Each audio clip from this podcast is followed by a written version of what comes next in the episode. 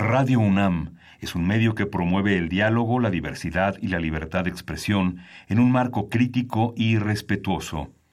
Los comentarios expresados a lo largo de su programación reflejan la opinión de quien los emite, mas no de la radiodifusora.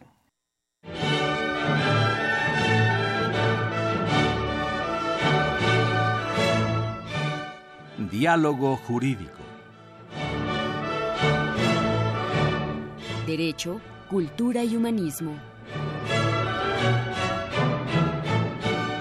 Programa a cargo del maestro Eduardo Luis Fejer.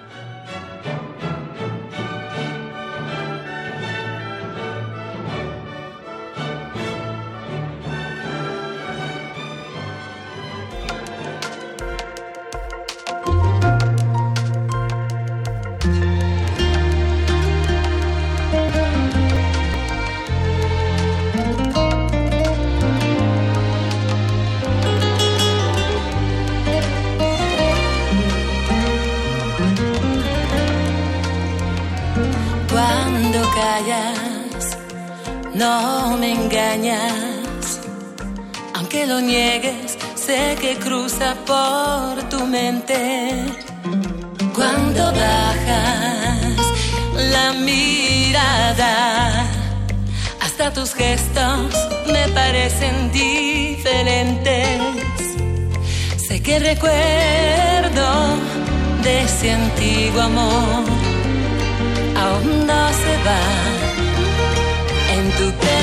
Porque de noche cuando hacemos el amor, se despierta en tu colchón.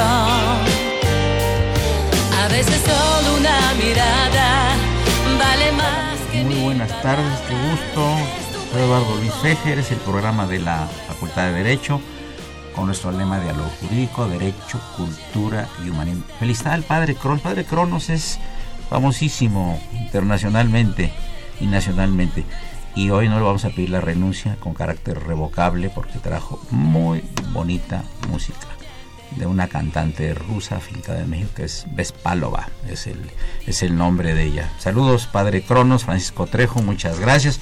Ya nos platicarás tus peripecias en tus últimos asistencias a eventos de carácter cultural y presentaciones del libro. Y saludamos a Socorrito en la cabina con el afecto de siempre. Pues, pues un programa muy, creo que muy dinámico, amigos del auditorio, en este programa de la Facultad de Derecho, porque tenemos uh, a pues un personaje importante de, ¿qué les puedo decir? Del mundo de la cultura, el mundo de la ciencia, el mundo de la administración de negocios, el mundo de las empresas familiares, quizá uno de los más grandes impulsores de nuestro país de las empresas familiares y como dice en un libro que tiene y que se llama En épocas críticas, guía práctica, recibo con gusto en los micrófonos de Radio UNAM al ingeniero Salo Gravinsky. Hola, buenas tardes. Pero no viene en su carácter de científico ni en su carácter de eh, empresario o animador para que la gente sea empresario, sino viene como escritor de un libro que me impactó muy profundamente y que se llama Jacobo el emigrante, una saga familiar del que hablaremos.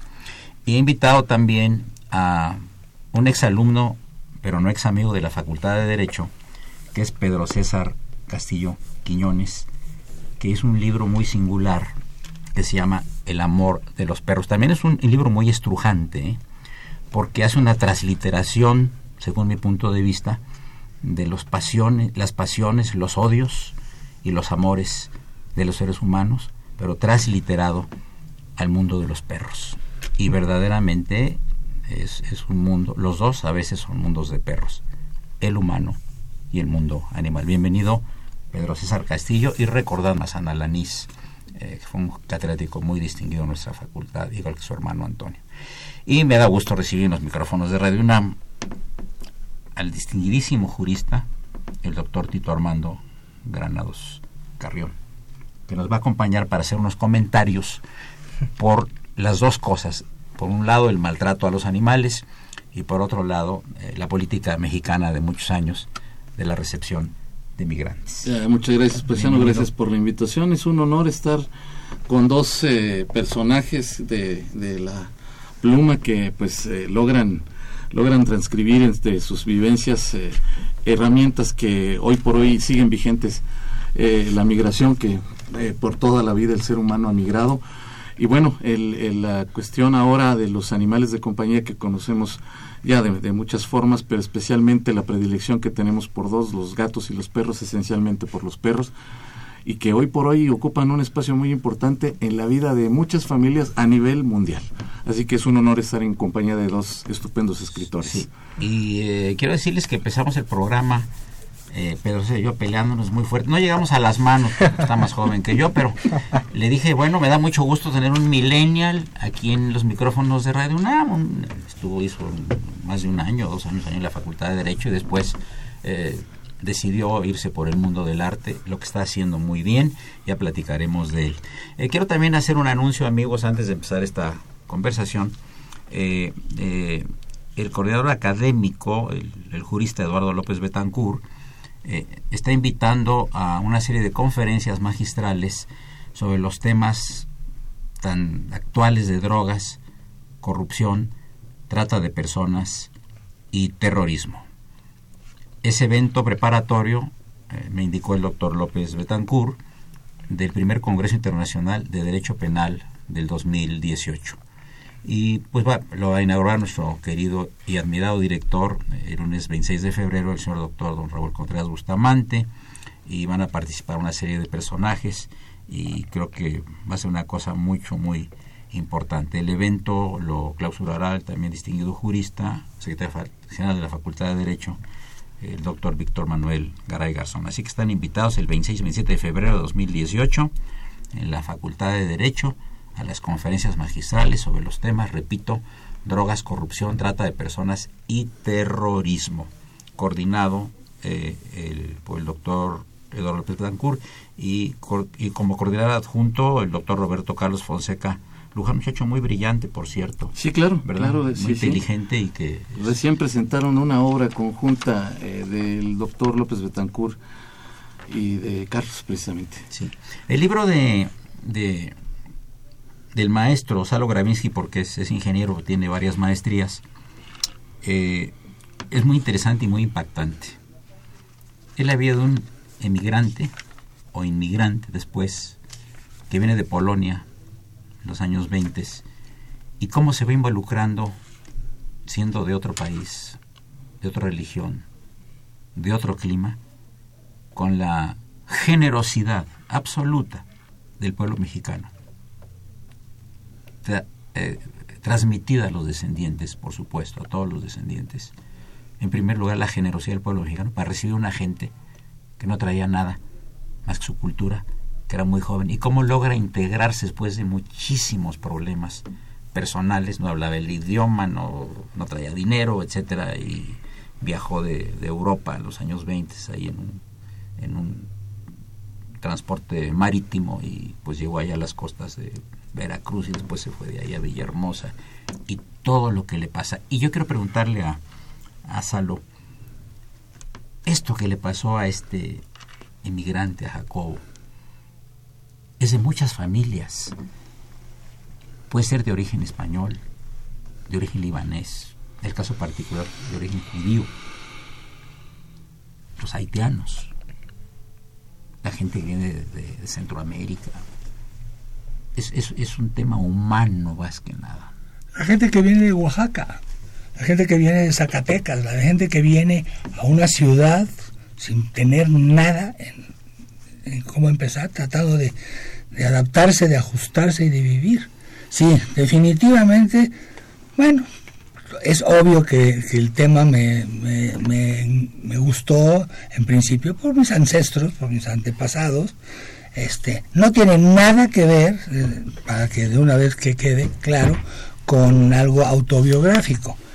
Tengo que volverles a decir que esta, esta es una, una historia basada en mi creatividad y mi imaginación calenturienta para empezar a trabajar este tipo de tema y de algunos ejemplos que tengo de, de, emigrantes libaneses, españoles, judíos, pero no los que estuvieron llegando a las grandes ciudades, sino los que llegaron a pueblitos, los que llegaron a vivir a vivir su vida en un lugar exótico, fascinante, lujurioso, pero al mismo tiempo completamente distinto a sus orígenes, a sus tradiciones, a sus costumbres.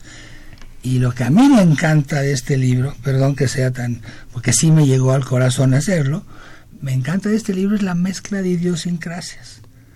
Quiero dar una pequeña, ¿cómo se llama? Una pequeña anécdota. Cuando yo entré en nuestra maravillosa UNAM, obviamente Puma de corazón, eh, más te vale. Más nos vale. ¿A poco hay de otros? No hay de otros. Y toda mi familia, este, resulta que veían en la Facultad de Química en 63, ¿eh? me, me veían a mí, a ver si tenía yo por algún lugar cola o, o este, cuernos, ¿no? Un judío, ¿quién será este?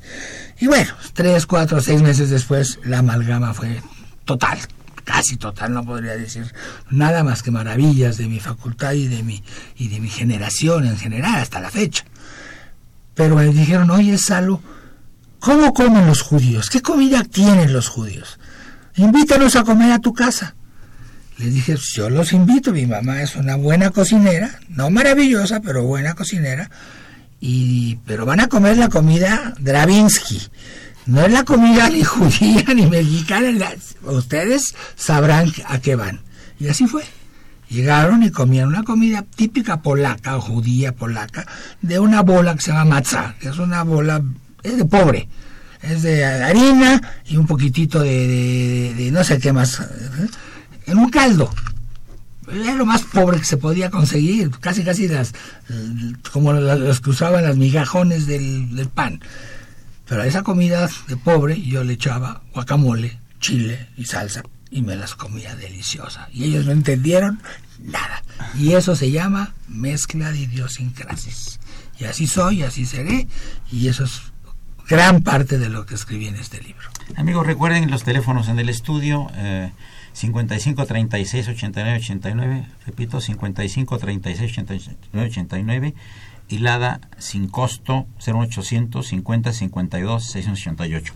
Le repito que se encuentran invitados en cabina el distinguido jurista, el doctor Tito Armando Granados Carrión, el escritor, ingeniero, eh, químico, eh, Salo Gravinsky Steider, y este distinguidísimo joven que nos va a hablar de su libro El amor de los perros que se llama Pedro César Castillo Quiñones. Soy Eduardo Luis Fejer, esto es Radio UNAM, es el programa de la Facultad de Derecho. Vamos a corte musical.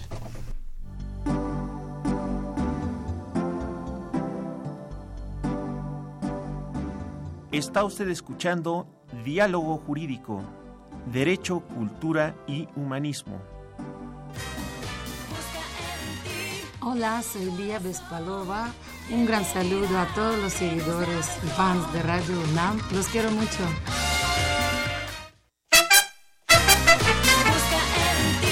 Hola, soy Lía Vespalova.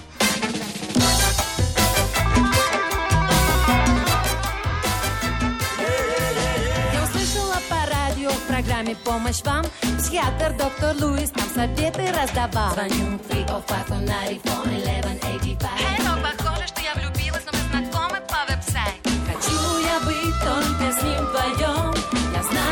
похитил он сердце мое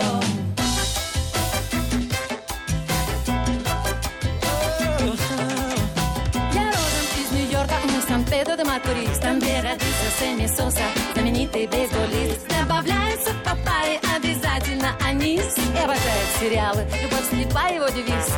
Хочу я быть только с ним вдвоем, я знаю, похитил он сердце мое.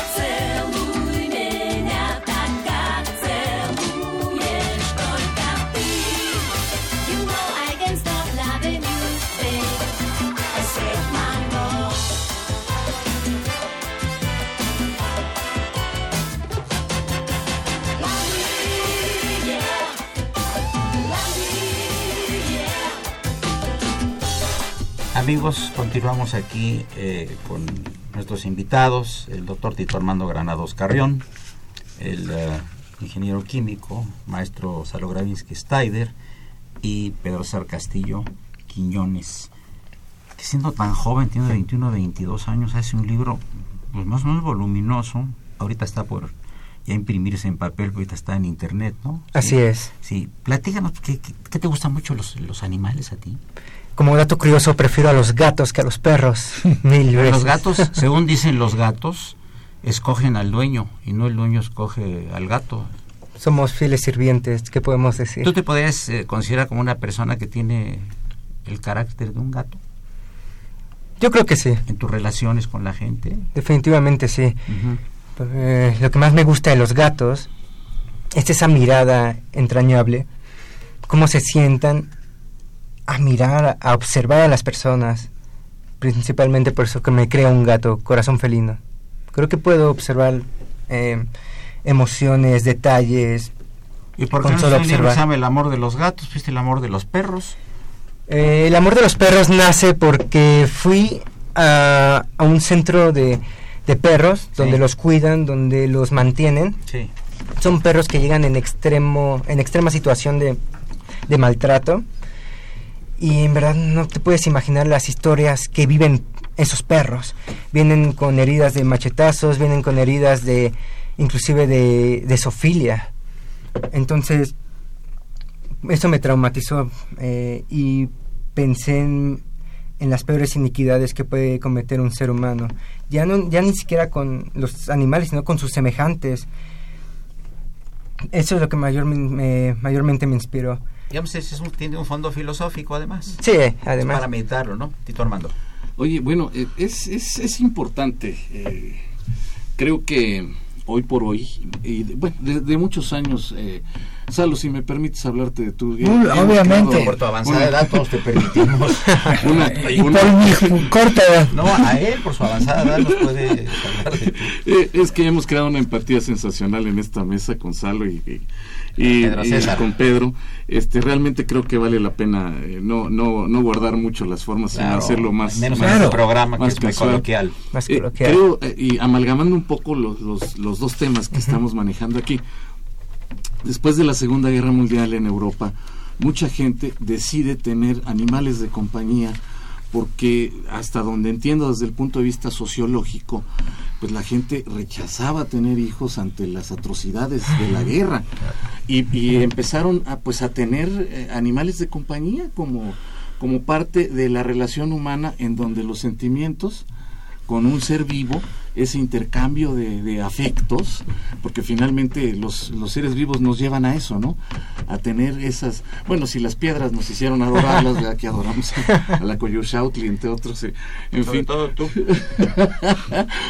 Finalmente, pues eh, eh, empezaron a tener, a tener eh, animales de compañía, precisamente para sustituir esos afectos que los humanos generamos entre nosotros. Entonces, no sé, me, me- se me ocurrió es- esta, esta situación eh, trayéndole en un déjà vu y ahora retoma una nueva oleada en donde la gente joven aplaza mucho su matrimonio o aún casándose deciden no tener hijos y prefieren tener animales de compañía, los famosos perrijos o gatijos. Sí, y ahí los ves en carreolas y llevándolos a pasear. Y yo lo vivo. Mi hijo mayor se acaba de casar y tiene dos perros. Uno regalado por mí, por mi, porque en mi casa no podíamos tenerlo por una enfermedad de mi esposa.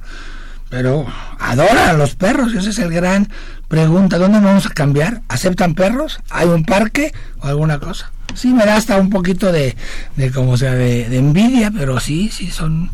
A mí me gustan mucho los perros. No coincido contigo con los gatos, me hace que son astutos y son convenencianos, pero son preciosos. Pero bueno, es otro boleto. Esa es otra historia. Entonces, ahora eh, entiendo que tú estás eh, trepado en esta nueva ola y de pronto vemos que a pesar de que la gente ha cambiado mucho la relación con las con los eh, animales de compañía, sí, de todas maneras existe la crueldad, existe el abandono, existen muchas prácticas que los seres humanos propiciamos con los animales. Y creo que esto es parte de lo que te movió, ¿no? Sí, definitivamente. Eh, además de que en la Facultad de Derecho eh, eh, manejamos un tema filosófico, llevé clases de filosofía y la pregunta fundamental es, ¿el ser humano es malo por naturaleza o es la sociedad quien corrompe al ser humano? En el libro del amor de los perros hago esa filosofía. Son perros que viven enclaustrados en una casa de lunfardos, en una casa de bandidos, y esos bandidos ganan dinero prostituyendo a los perros, para peleas de perros, para y diversas cosas, está para experimentos médicos inclusive. Eh, ellos quieren generar dinero, quieren aprovecharse de, ahora sí que de la bondad de los animales. Entonces, leyendo el libro, también te das cuenta cómo viven los animales, cómo viven los perros fuera de esa casa, fuera de, de, toda, de esa maldad. Entonces, em, ahí es cuando yo debato ese tema filosófico. Yo quería preguntarle a, al, ingeniero Bravinsky, ¿qué puede, digamos, una persona que lee este libro, que me parece, yo le dije que he leído honestamente muchísimos libros sobre este tema, yo evidente, eh, eh, también he escrito alguna cosa en, en, otra perspectiva hace algunos años sobre este tema, que es muy atractivo. Cuartito Armando, que nos, nos criamos mucho con... Eh, profesores que vinieron del exilio español. Claro. Alcanzaste alumnos también tú. Yo fui adjunto del doctor Recasens junto con el doctor Luis Molina, etcétera. ¿Qué, qué, le, qué, le, ¿Qué le deja al lector este libro que, repito, para mí es de los mejores que he leído, escritos con claridad, con inteligencia, perfectamente ubicados los sentimientos de los personajes y y además la descripción de los lugares y de los tiempos. Por ejemplo, me llamó la atención mucho que les tocara la época de Tomás Garrido Canaval, que yo se les explico mucho a mis alumnos, y que el señor gobernador, que pues yo creo que era un poco psicópata, ¿verdad? Yo creo que muy psicópata, ¿no? Eh, traía una cosa contra la iglesia terrible, ¿verdad? Que me parece una tontería, pero eh, eh, ahí en Tabasco y el señor era, era terrible, era, tenía una obsesión, una enfermiza, etcétera, y es parte de la, de la historia de México, un tipo de, de estas características. ¿no? Tú lo describes muy bien, la, qué, qué, curioso que cuando las dos culturas se van a unir por lo religioso, pues no hay religión en esa parte de México, o está escondidas y se casa mejor por lo civil. Cuéntanos un poco de eso para... No, pues sí, tienes... En primer lugar, ya me, ya me emocionaste, porque fuera de mi esposa, el corrector que me ayudó, que va a estar aquí, don Miguel Cosío Woodward, que es maravilloso, maestro de escritoras y todo, y yo, nadie más lo había leído más que tú. Entonces eso ya me dice que no estoy tan mal. Híjole, pues ¿qué te puedo decir? Yo también viví la, la época de los refugiados españoles, también viví en una, en una familia secular, aunque sí fui a un colegio judío, pero sí sentí siempre que México tiene una dicotomía muy grande. Por un lado, pues es el lugar donde la religión que no es la religión per se, es la Virgen de Guadalupe en particular, y a la cual mm, aquí podemos ser japoneses. Este, y la respetamos eh, totalmente. Todos tenemos a la Virgen de Guadalupe. Respeto absoluto. Y además con, con lógica, además de esa bellísima este, historia de la Virgen y de Juan Diego. Entonces, vives en un ambiente donde la, el ser guadalupano es, casi un sellito. Y vas a un lugar que se me ocurrió, fue ese lugar eh, donde está Garrido Canaval, que destruyó la catedral que estaba allá. Yo fui una vez en mi carácter de ingeniero, en uno de mis eh, negocios que tuve, a ver al párroco de la iglesia catedral de Villahermosa y quería que la hiciéramos algo. Entras a Villahermosa y ves dos torres parecidas a San Juan de los Lagos, que son grandísimas. Llegas a la catedral, entras a la puerta y no hay nada adentro de la catedral está vacío. Es decir, no existe una catedral. O no existía, estoy hablando de hace 20, 30 años, yo creo que no, todavía no. Y una ciudad maravillosa y, esa mezcla es buena. Y el, el amorío de, de, él, de Jacobo con Gloria, pues es una cosa que me pareció maravillosa y que pasa mucho. Repito, es la historia de un emigrante, tiene que encontrar algo. Y ese algo es una belleza de una mujer que también es hija de emigrantes, por cierto, pero que viven en un lugar tan abierto, tan maravilloso, maravilloso lujurioso, que nunca he vivido allá, he ido 20 veces, pero con la, flor, las groserías, los, mis amigos de, de- de allá de tabasqueños no se bajaban de decir hola hijo de ta ta ta ta y con eso era tu saludo Es la normal. bienvenida. Era la bienvenida. Perdón, a, a- a llamadas del auditorio. Eh, saludamos con gusto a- al eh, señor Alejandro Luna, quien dice que el amor de un perro es una forma de enseñarte y que te permite darte tiempo para que seas más humano. Lo mismo, un saludo al señor Jaime Chávez. eh, López, creo que es el único ya nos escucha él nada más, pero le mandamos un saludo muy, muy afectuoso. Harriet Jones, eh, quien fuera diplomática, eh, dice, felicita al maestro Salo Gravinsky, dice que México necesita saber más de los mexicanos que el mundo ha dado. El arquitecto Fernando Almanza, quien saludamos con todo afecto, dice que el que no quiera a los perros no se quiere a sí mismo y saluda muy afectuosamente al programa. Y llegamos a la parte media del mismo y yo quiero pedirle después del regreso al doctor Tito Armando eh, Granados Carrión que eh, nos haga algunas observaciones sobre los dos temas que estamos hablando desde el punto legal, el maltrato a los animales y el trato de México tradicional y generoso a los inmigrantes. Pero el señor Chávez, Jaime Chávez, nos dice que el maltrato a los animales siempre ha existido, pero que en estos tiempos es provocado por la irresponsabilidad. Eh, también hay este otro comentario del señor Chávez que el emigrante es obligado a tomar un nuevo rumbo en busca de una mejor vida económica para él y su familia, sí mismo para salvar su vida y la de los suyos de la muerte, la guerra o el hambre. Son los dos comentarios. Soy Eduardo Luis Fejer, es el 860, es el programa de la Facultad de Derecho y esto es Radio Universidad Nacional Autónoma de México. 860 en, en el alma mater del cuadrante.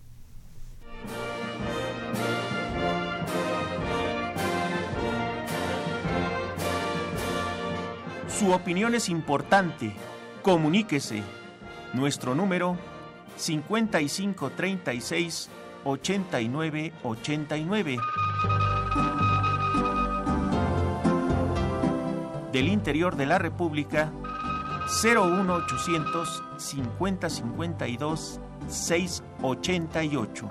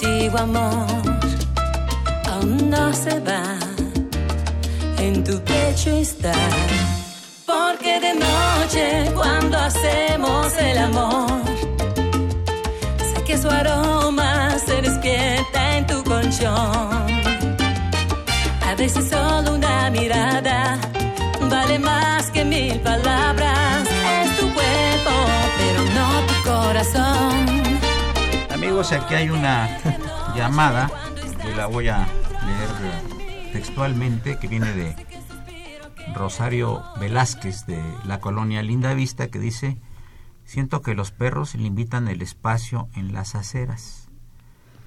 Me preocupa que los matrimonios se comuniquen con un perro. El animal responde lo que los matrimonios quieren oír. Concretamente, agrega la señorita Rosario Velázquez, qué satisfacción el ser humano tiene con el perro. Que ahora, Tito Armando, tienes que contestar todo esto, porque tú como abogado... de- y eh, Male Agis le manda un saludo al pan. Bueno, eh, Además, aquí- jurídicamente vamos a hablar un poco, porque programa de la Facultad de Derecho nos van a correr y a ti y a mí. Más, por favor. Sí, bueno, todos los seres humanos, eh, recordemos que todos los seres humanos tenemos eh, espacios en, en el planeta, definitivamente. Creo yo que, eh, eh, eh, todo, perdón, los seres vivos, eh, hablo, eh, se me traspapeló la idea, pero los seres humanos hemos ido invadiendo el espacio vital de los seres vivos en general. Entonces, realmente eh, creo yo que de pronto, eh, y, lo, y lo vemos con, eh, con mucha frecuencia, por ejemplo, en, en lugares como África, en, en algunas otras zonas, y, y en nuestro propio país, hablando de Tabasco, Campeche, donde Salo, tú estuviste eh, muy joven, sí, eh, de pronto invadiendo con construcciones, con pavimento, con etcétera, etcétera, nos hemos ido comiendo el hábitat natural de los seres vivos. Y no, no hicimos otra cosa, históricamente aquí me, podrás eh, corregir Pedro, pero no hicimos otra cosa en, virtud de los animales, especialmente los de compañía. El perro, pues lo trajimos derivado de los lobos, cuando los domesticamos, ¿no? Y los domesticamos para hacernos compañía y los domesticamos yo creo que muy afortunadamente porque nos hacen compañía, nos defienden, nos alertan, han sido capaces de ser especializados en detectar enfermedades, tumores, eh, Temblores. temblores, eh, sí, por supuesto, eh, drogas, etcétera, en los aeropuertos que los utilizan Claro. con mucha eficacia para hacer rescate de seres vivos que están en las ruinas de un terremoto. En fin, yo creo que el intercambio afectivo con los seres vivos, con los seres vivos en general, pero estos que son nuestros animales de compañía, es, es, es eh, placentero para el ser humano. El hecho de pensar que llegue uno a la casa y que el, el perrito le eh, mueva el rabo ahí, Que le te reciba ladre, en la que te- puerta. ¿no? Exacto. Eh, no será eh, generoso para uno como ser vivo decir alguien me espera y preocuparse por él etcétera esa relación de afecto que se genera incluso que ha sido utilizada con- en tratamientos. No sé corrígeme Pedro. La, la compañía animal ha sido ha sido utilizada para tratamientos médicos para Sí, claro. sacar a la gente de la depresión. No sé tú qué opinas Salo pero Pedro tú que eres más especialista en esta cuestión de los Pues por ejemplo, por ejemplo, el lugar donde me inspiré para este libro es un lugar que de hecho recibe a personas de la tercera edad para que puedan jugar eh, y puedan convivir con los animales, con, los perros principalmente.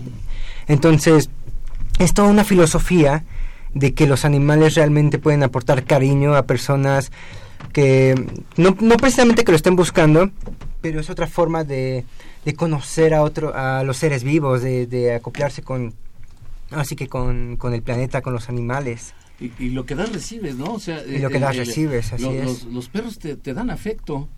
Cuando Y ellos tú- lo sienten, estás- exacto, exacto. Cuando tú estás triste, se te acercan, este, eh, procuran estar contigo. En fin, ¿no?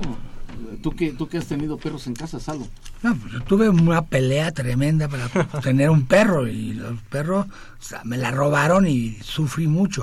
Hay un tema que quiero que, que, que entre alguna vez, señor Fejer, para que en un futuro. La señora primera ministra de, de la Gran Bretaña acaba de crear hace una semana o dos May. semanas, sí, que por otro lado está medio chiflada con su Brexit, ese es otro boleto, acaba de crear el Ministerio de la Soledad Ah, sí. con habiendo una historia donde hay más de 9 millones de personas solas en Gran Bretaña y casi 300 mil personas que se hizo un censo no habían hablado con un ser humano en más de 33 días. Así es que a ver, pónganse a pensar la historia de tener un perrito o un animal que le quite a esa depresión de la soledad. Bueno, me metería en cosas de mi mujer, de la soledad de los moribundos, famosa li- libro, creo que es de Norbert Elías, Ujú. que digo, Dios mío, un perrito es el amor de tu vida, es el que más te ayuda. Dejas de hablar con otra persona, otro ser humano, no te quiere, te está Voy a, voy a eh, interrumpir por dos llamadas, una de Aide Mata, una distinguida jurista y profesora de la Facultad de Derecho, quien felicita a los panelistas. Muchas gracias. Eh, nos habla Carlos Martínez Loza desde Iguala Guerrero, el primer igualteco del país. Felicidades a los presentes. Los escucho desde la cuna de la bandera. Claro. Pues sí, viejito, pero te estábamos esperando en la Facultad de Derecho para que estuvieras ahí en tu clase, pero tú en la cuna de la bandera, nosotros aquí sin bandera, ¿verdad? Y sin cuna. Este, y dice el señor Carlos Martínez Loza, quien acaba de iniciarse como profesor de la facultad y lo felicitamos, quien es cruel persona con los animales no puede ser buena persona. Voy a platicarles a ustedes una cosa, amigos del auditorio. Ah, también nos manda a saludar Raúl Romero, eh, que, le regalaron una, una, mascota, una mascota, es el niño oro de la radio que no ha llegado todavía y que llegando llegando esa mascota él estaba muy deprimido por la ausencia de su mami y que esto lo llenó de, de, gusto y de gozo como debe de ser. Pero les quiero platicar una cosa muy interesante. Estando en Miami yo vi un juicio muy interesante. Es un señor que no tenía dinero se cambió de un estado americano a otro en la Florida y este eh, no tenía dinero y buscó un departamento donde alojarse mientras conseguía trabajo. El dueño del departamento era un dominicano. Y le dijo, mire, yo vengo a otro estado de la Unión Americana y no tengo dinero ni para esto ni para nada, pero yo soy gente decente y me van a dar un trabajo en unos días en una compañía, quiero que me alquile un departamento chico. Y el señor, el dominicano, muy amablemente le alquiló un departamento sin ningún problema y a los dos meses yo empezó a pagar normalmente. Pero notaron en el departamento dos meses después que había un perro enorme, tipo San Bernardo, que espantaba a los niños y a todo el mundo. Entonces el dueño del departamento le dijo, señor, tiene usted que desalojar al perro porque eh, el reglamento no permite tener perros. Se llevó el asunto en un juicio. Y curiosamente, la juez decretó que sí podía vivir en el departamento con el perro. Y es que el abogado del señor del perro se fue a los antecedentes. Es un señor que tenía su esposa y dos hijos y chocó y se mataron todos, excepto él. Entonces quiso olvidarse del Estado de la Unión Americana donde él, donde él trabajaba, se fue a la Florida y una noche encontró un perro callejero que lo habían atropellado. Y era ese perro. Lo llevó a su casa. Se investigó la legislación de la Florida, que en unas partes dice que si se requiere la compañía de un animal como terapéutica para una persona con problemas psicológicos, afectivos, etcétera, la ley del Estado de la Florida lo permite. Lo permite, apoya al señor y apoya que el perrazo siga ahí. Y yo creo que sigue ahí el señor y sigue ahí el perrazo.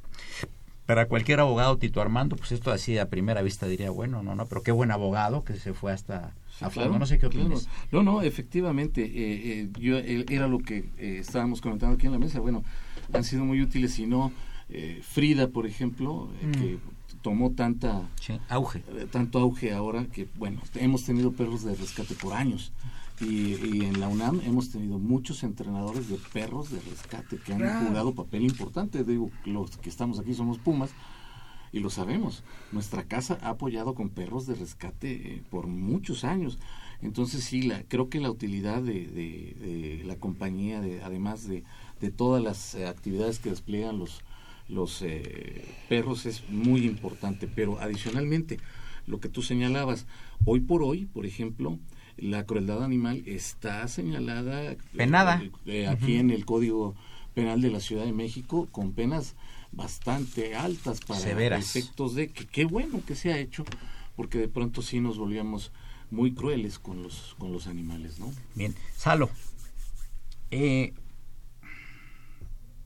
dices tú que esta excelente, espléndida novela no es autobiográfica y lo es un poco al mismo tiempo. Tiene tintes. Y pasada estas historias por el tamiz de tu imaginación. Así es. ¿Qué tan importante es la imaginación en un escritor cuando hace una novela?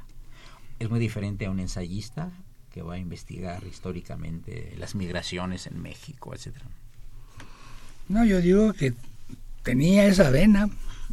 Perdón que me autoelogio, me diga algo. Tengo 26 libros publicados, escritos y promovidos y premiados. Y con éxito.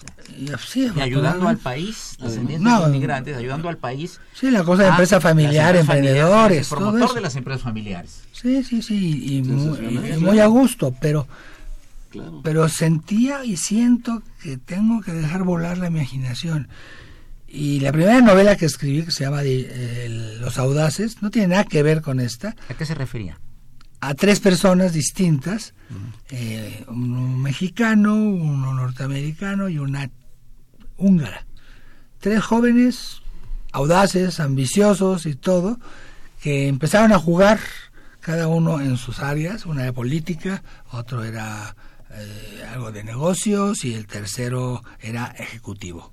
En el ejecutivo había algo de autobiográfico, pero el hecho es de que los, los subí, los subí a la gloria y mi esposa dice que soy un loco porque los bajé de panzazo de repente y el cierre de la de la obra fue simplemente los caí, los, los, los, saqué de su arrogancia y todo. El tema era la arrogancia. ¿Te molesta la arrogancia? Mucho. Es el tema más importante. Cualquier gente eh, exitosa viene en su éxito una semillita que parece que la puso el diablo, que es, no te vuelvas tan arrogante, no te, creas tanto, porque te voy a dar un súper guamazo.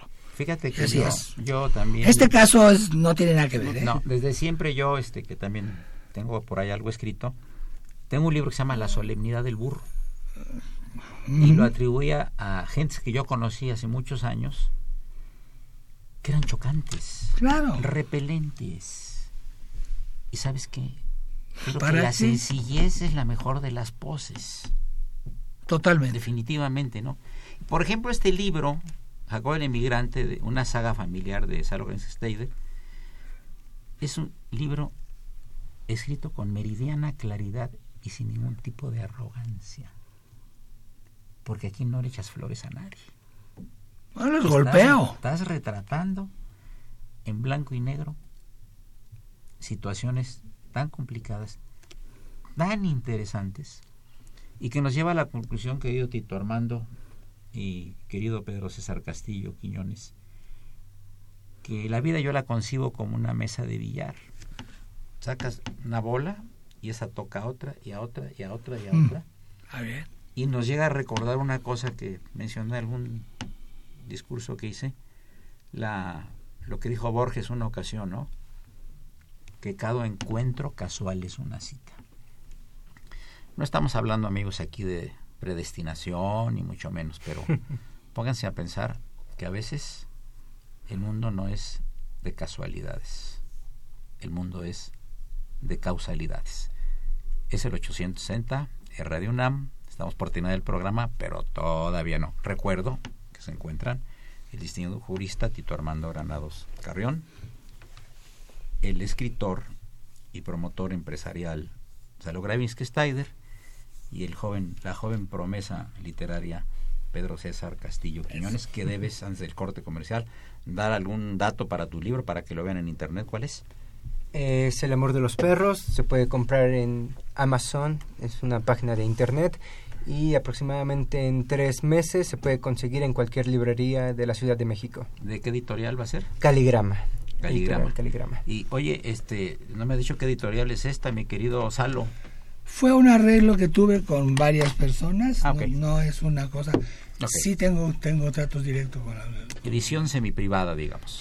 Semi. Pero sí es pero sí está ligado con la porque se va, se va se está ya vendiendo en todas las librerías grandes del país. Cristina Ovíger de Metepec, Estado de México.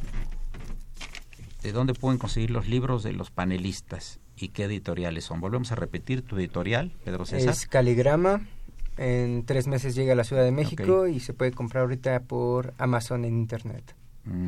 ¿Y el maestro eh, Salo Gravinsky? En, ya debe estar en todas En las buenas librerías, como decían antes. Sí, las buenas. pero bueno. este, en Gandhi, toda la República, dilo, En mi oficina, este, y voy a hacer un par de presentaciones adicionales, pero en mi oficina este, tengo mi correo electrónico, se puede mandar pedir por, por, correo electrónico. La voy a hacer digital después de que pase la primera edición. José Cruz de Iztacalco dice, entre más conozco a los políticos, más quiero a mi perro. Lo que no dice es de qué país, pero bueno, ya con es mundial. Continuamos en unos minutos. Gracias.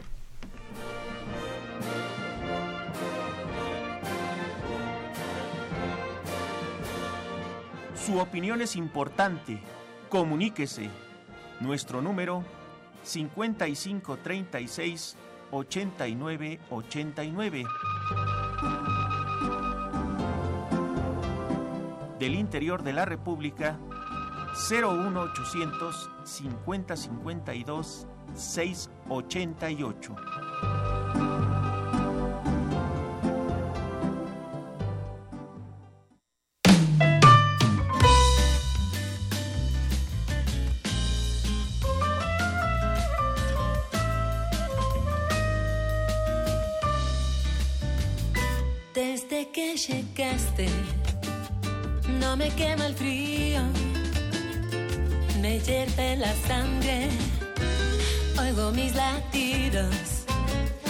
Desde que llegaste, ser feliz es mi visión, contemplar la luna, mi mejor oficio. No te prometo amor eterno. Eh, tenemos un anónimo llamado Anónimo Buenavista, donde se puede denunciar el maltrato de los pues precisamente el doctor Tito Armando Gran nos va a leer algo de la ley con relación al maltrato a los animales. Por favor, doctor. En la Procuraduría de Justicia de la Ciudad de México, el Código Penal de la Ciudad de México establece en los artículos 350 bis y 350 ter estas conductas que son punibles y los leo rápidamente al que realice actos de maltrato o crueldad en contra de cualquier especie animal no humana, causándole lesiones de cualquier tipo sin que ponga en peligro la vida del animal, se le impondrán de seis meses a dos años de prisión y de 50 a 100 días multas. Si las lesiones ponen en peligro la vida del animal no humano, se incrementarán en una mitad las penas señaladas. Se entenderá para los efectos del presente título como animal u organismo no humano, ¿sí? Eh, eh, no humano es sensible que no constituya plaga, que posea movilidad propia y capacidad de respuesta a los estímulos del medio ambiente, perteneciente a una especie doméstica o silvestre. Los animales abandonados o callejeros no serán considerados plaga.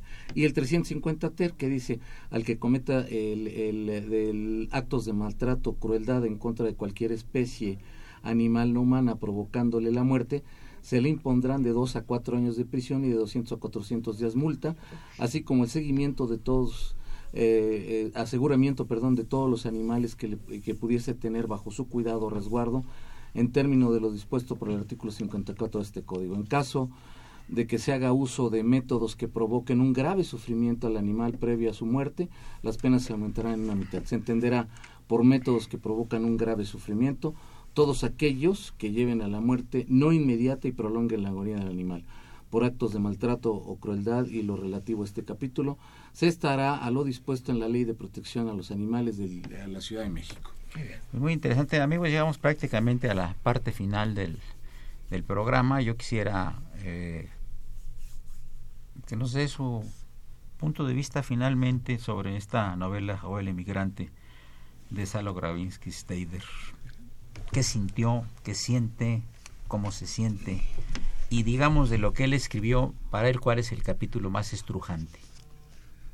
Ay Dios, no, pues es muy difícil esa, esa última pregunta, pero les voy a leer una, una frasecita que escribí con la cual creo que manejé todos mis sentimientos y mi vida y lo que ustedes quieren que ponga mi, mi, mi, mis escritos yo escribí que, que esta novela es un homenaje a nuestras raíces, tolerancia, hospitalidad y valores, los cuales deben ser la base de una sociedad. No puedo decir más que eso es, eso es lo que yo siento de toda mi vida y de la vida de mi familia en este maravilloso país y además sin haber perdido mis raíces, sino enriquecido y mezclado como dije en ¿Qué sentí? Pues sentí un deseo importante de revisar todos los acontecimientos de mi vida. Acabo de cumplir por cumplir 72 años y pues he tenido muchos acontecimientos de todo tipo a través del siglo XX y lo que estamos en el siglo XXI. Entonces tenía que ponerlos en algún lugar, en un contexto que no fuera directamente el de mi familia la historia de mi familia es una familia completamente diferente, aunque obviamente autobiográfica, de esto. Simplemente historias de otras familias, de otros emigrantes, no necesariamente polacos, no necesariamente judíos, de todos de donde se pueda. Y saben una cosa, si, como decía Chispirito, como se llama ese, sin querer queriendo, Estoy en el ojo del huracán con toda la situación migratoria que se está pasando en todo el mundo. Que es terrible, ¿eh? Con los sirios, con los dreamers. Con los mexicanos que van al vecino país del norte, los centroamericanos que los salvadoreños, los, haitianos. los venezolanos están emigrando a Colombia, ¿no? es. es un problema humano que hay que verlo como un problema que de dimensión humana. milenios es correcto. Es correcto. Entonces sí, realmente estoy muy tranquilo de que haber escrito esto no lo podía haber dejado guardado. Ojalá les guste. Tu conclusión, por favor, este Pedro César. Ah, primero, en verdad me inspira mucho las palabras que dice el ingeniero como, como escritor. Es bastante motivador escuchar todo lo que dice. Como conclusión diría que... pues, que no se te ha quitado lo nervioso, es la conclusión. es la primera vez que me entrevistan en, en un programa de radio. Ah, entonces, Lo has hecho muy bien. Muy eso bien, espero, muy bien, eso muy bien, espero. muy bien, muy bien. Pues el escritor que logra plasmar de, de la realidad y le pone un toque de imaginación, con eso ya hizo un excelente trabajo para mí. Nunca hay que ser totalmente realistas y tampoco hay que caer en el extremo de, de la imaginación. Cristina, Ori- gracias. Origar de Metepec, Estado de México. ¿Cuál es el correo de Salo Gravinsky donde pueden hacerte un... G Z S A L O G Z Salo son seis letras G Z S A L O arroba gmail.com gmail.com Muy bien, amigos, pues una operación de Socorrito Montes, a quien saludamos con el afecto de siempre. Estaba muy entusiasmada escuchando aquí a nuestros distintos invitados. Eh, la, im- la imagen del padre Cronos, es siempre grata imagen del padre Cronos, a quien agradecemos y felicitamos por la música que nos trajo hoy y por la, las señas que nos hace para que nos apuremos cuando vienen los cortes musicales. Asistente de producción, eh, Raúl Romero Escutia, el niño héroe de la radio, que recibió una llamada de su mascota llamada Abel, que por favor, que por qué no mencionamos a su mascota. Habló el perro, ¿eh? Todo sucede, todo sucede. Y por supuesto saludamos al fantasma Víctor Aguilar, que ya se está apareciendo más seguido por estas cabinas. Muchas gracias, Tito Armando Granados Carrión, distinguido jurista, eh, reconocido jurista y penalista de la Facultad de Derecho, profesor muy distinguido. Muchas gracias por tu presencia y comentarios, como siempre. Muchas gracias, paisano. Un saludo para mi esposa Aide. Un besote desde aquí, desde la cabina. Eh, saludo cordialmente y despido al ingeniero Salo Gravenstein con su libro Jacob el Emigrante, espléndido el libro, una saga familiar. Y por supuesto también agradecer su presencia a Pedro César Castillo Quiñones. Soy Luis Fejer, la mejor de las tardes, estoy Radio Universidad Nacional Autónoma de México, el alma mater del cuadrante. Muy buenas tardes.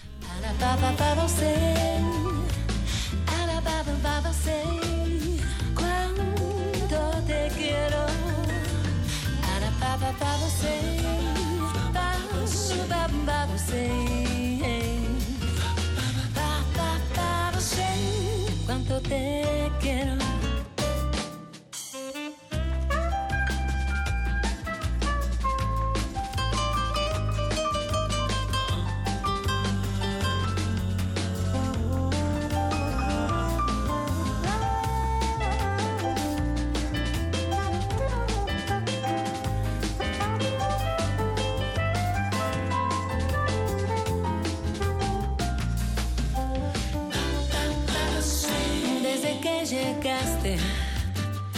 Nada está prohibido. Se marchó la duda, me abrazó un suspiro. Desde que llegaste, no hay mejor motivo